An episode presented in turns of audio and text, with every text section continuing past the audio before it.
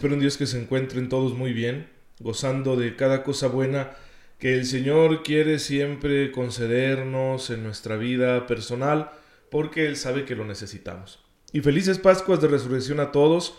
Jesús ha resucitado realmente y nosotros estamos muy contentos por eso porque le da sentido a nuestra fe y a nuestra esperanza y a todo lo demás.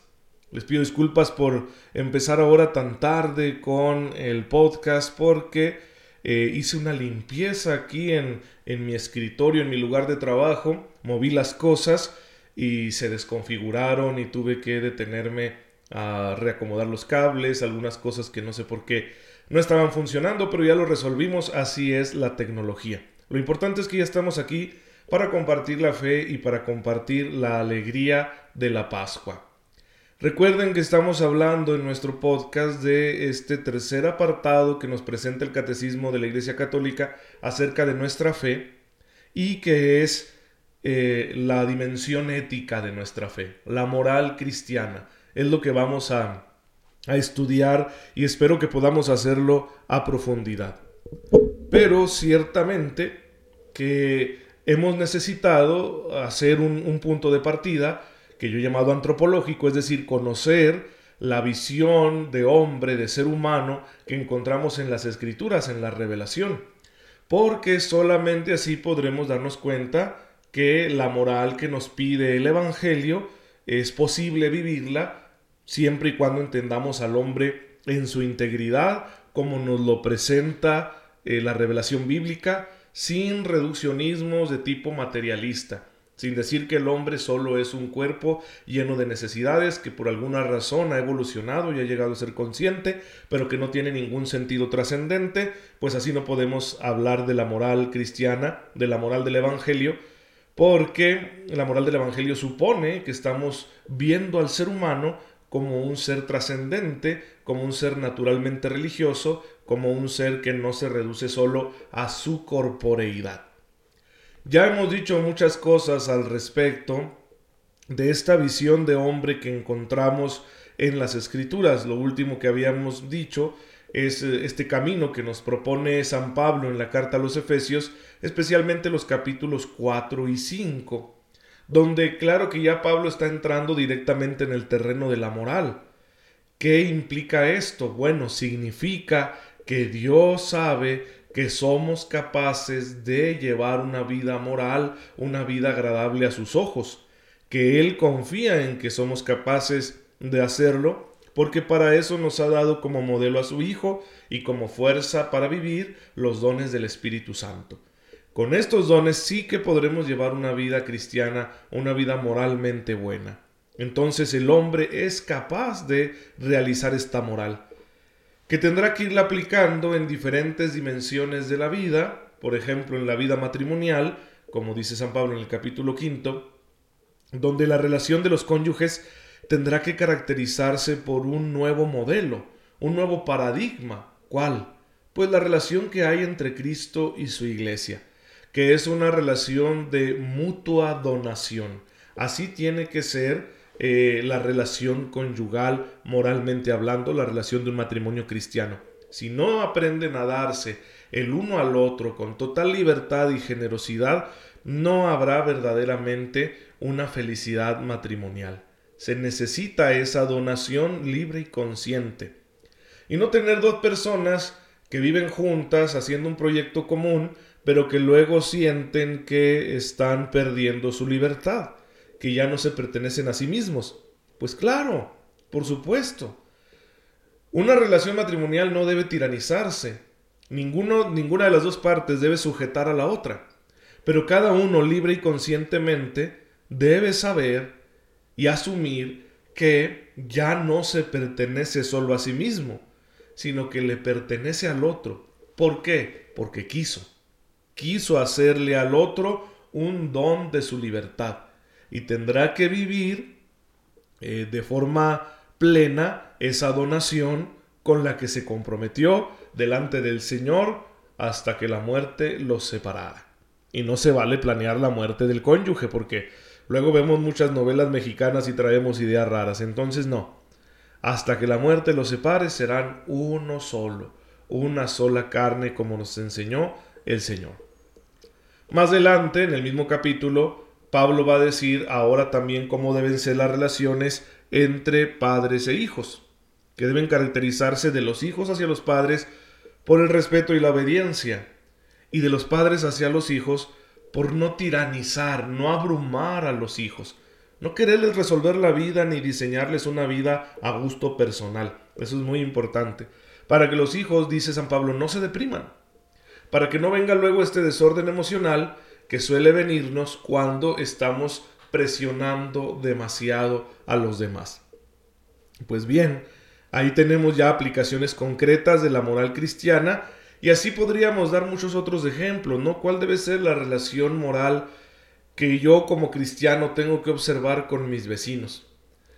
¿Qué moral debo practicar en mi trabajo, en mi vida pública, como ciudadano? Y la iglesia va a ir desmenuzando todo eso. La iglesia va a ir diciendo, ok, aquí tenemos el programa moral de Jesucristo en el Evangelio, aquí están las enseñanzas de los apóstoles, vamos a irlas desarrollando y vamos a irlas aplicando a las situaciones específicas. Y, por eso tenemos una larga y rica tradición de reflexión moral católica. Y ojalá que podamos que nos dé tiempo el Señor para poder profundizar en todo eso. Falta un, un punto final para esta visión cristiana del ser humano, que quizá ya lo mencioné y no me detuve mucho en ello, pero siempre al hombre se le ve relacionado profundamente con dos dimensiones, la material y la espiritual. Cuerpo y alma. Que hoy en día eh, esta manera de ver al hombre es muy criticada incluso dentro de la teología porque parece como si el hombre fuera dos cosas distintas o otros dicen que porque esta visión de cuerpo y alma no se corresponde con lo que tenemos en las escrituras. Lo cierto es que Jesús sí usó la expresión cuerpo y alma. Y con ello se quiere decir no que el hombre sea una especie de, de mutante compuesto de dos cosas raras, sino que en sí mismo guarda relación tanto con los seres materiales como con los espirituales, que hay en sí un principio material y un principio espiritual, sin negar aquella riqueza descriptiva con la que el Antiguo Testamento especialmente habla del hombre porque se habla de espíritu, o podemos hablar del aliento divino, o hablamos del vientre, de las entrañas, o hablamos del corazón. Lo cierto es que en el Antiguo Testamento no se pretende dar una antropología acabada. Son expresiones que hablan de la complejidad de vida interior que tiene el ser humano. Pero en cambio la teología católica ha privilegiado eh, este concepto de cuerpo y alma porque resume esas dos grandes eh, polos existenciales que tiene cada ser humano, que es su materialidad porque tiene cuerpo, su espiritualidad porque tiene alma. Y esto está llamado a la plenitud de la gloria de Dios. Es el apartado, vamos a decirlo con esta palabra técnica, escatológico. La escatología es la disciplina teológica que estudia las cosas últimas, es decir, la muerte, el juicio, la gloria, el infierno. Todo eso estudia la escatología. Entonces cuando decimos algo escatológico nos referimos al final. ¿Y cuál es el destino final del hombre? Bueno, su fin último es Dios. Su felicidad está en Dios. Eso lo vamos a estudiar a profundidad más adelante. Pero, ¿qué implicación tiene para el ser del hombre? Pues la respuesta la encontramos en la primera carta de San Juan, en el capítulo tercero, versículos 1 y 2. Allí Juan afirma, que no solo nos llamamos hijos de Dios, sino que somos hijos de Dios. Y siendo hijos de Dios, entonces, algún día cuando Cristo vuelva, nos manifestaremos como Él. Aún no sabemos cómo seremos al final. La perfección definitiva, última de los seres humanos, aún no la conocemos y quizá ni nos, ni nos la alcanzamos a imaginar que yo siempre les digo en broma, eh, cuando yo por la misericordia de Dios esté en el reino de los cielos, por fin voy a ser flaco. ¿Qué quiero decir con esto? Que sé que es una broma. Que por ejemplo el sobrepeso es una imperfección, es un problema de salud. Y obviamente en la gloria no habrá esos problemas de salud. Por lo tanto, mi existencia, incluso corporal, porque recuerden que afirmamos la resurrección de la carne, no solo la vida eterna del alma, sino que el cuerpo que Dios me ha dado y que se va a descomponer cuando yo muera, Él lo resucitará. De alguna manera, la identidad que me dio este cuerpo va a resurgir y va a resurgir perfecta no sujeta de nuevo a las limitaciones de la naturaleza que está bajo el pecado. Es decir, no más un cuerpo corruptible, sino un cuerpo también glorioso como el de Cristo, inmortal. Nuestra mente no alcanza a abarcar este misterio, por eso dice San Juan, todavía no sabemos cómo seremos al final. Pero ahí está la esperanza de una vida plena, de una vida de total felicidad, de la cual vamos a participar no solo con el alma, sino también con el cuerpo, cuando se dé la resurrección universal. Estamos a la espera de eso. Un cristiano espera eso. Y no porque sea una manera de consolarse ante los sufrimientos de esta vida, sino porque confiamos en dos cosas. Primero, en que Dios debe tener una razón muy poderosa por la cual nos ha hecho así, deseosos de esa vida plena. Es decir, si Dios nos hizo así con este anhelo para que lo estuviéramos buscando, significa que este anhelo de felicidad algún día se va a ver colmado realmente. Y segunda razón, porque confiamos en las palabras de Cristo. Cristo habló muchas veces de esa vida perfecta, a la que llama el Evangelio una vida nueva, vida eterna. Eh, habló muchas veces de ella, entonces confiamos en que realmente su palabra se cumplirá y entonces algún día estaremos participando junto con Él de esa vida perfecta. Pues que Dios nos ayude a llegar hasta ese momento y por eso nos da su gracia.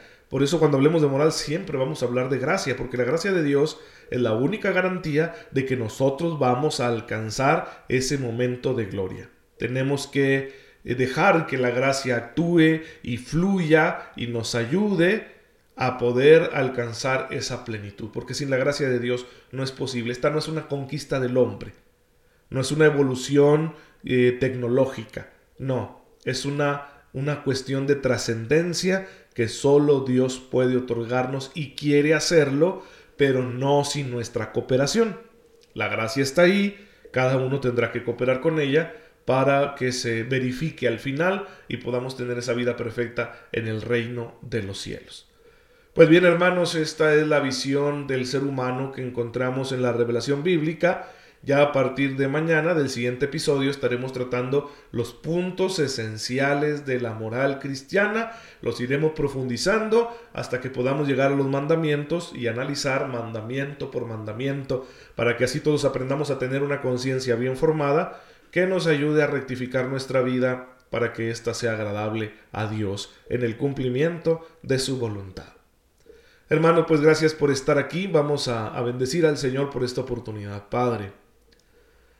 Gracias por la vida y gracias porque nos permitiste, a pesar de las circunstancias diferentes, vivir una vez más este misterio de la Pascua.